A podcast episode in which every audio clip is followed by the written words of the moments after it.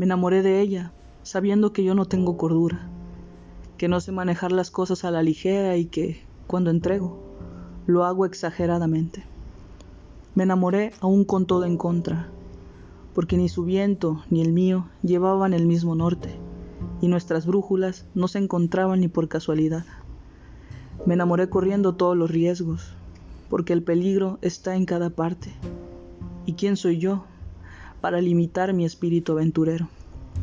Ni siquiera recuerdo en cuál momento fue, si cuando esperaba sus mensajes para sonreír, o cuando al despedirme sentí que no quería hacerlo más. Nunca alguien le había dado tanto color a mis espacios. Ella supo rellenar todos con su aroma.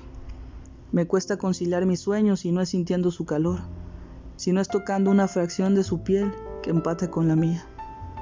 Recorrer cada parte de su cuerpo es más que adicción. Lo considero el más hilarante de los vicios. No sé cuándo, pero he construido mil planes de mi futuro a su lado. En algunos tenemos un par de perros y un gran jardín. En otros hay cuatro niños sonriendo por toda la casa. Pero en todos me veo feliz y con ella.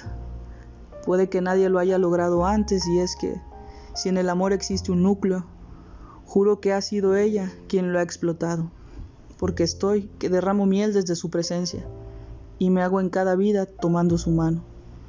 Si tan solo creyera todas mis palabras, si tan solo sintiera un poco de lo que logra habitar en mí.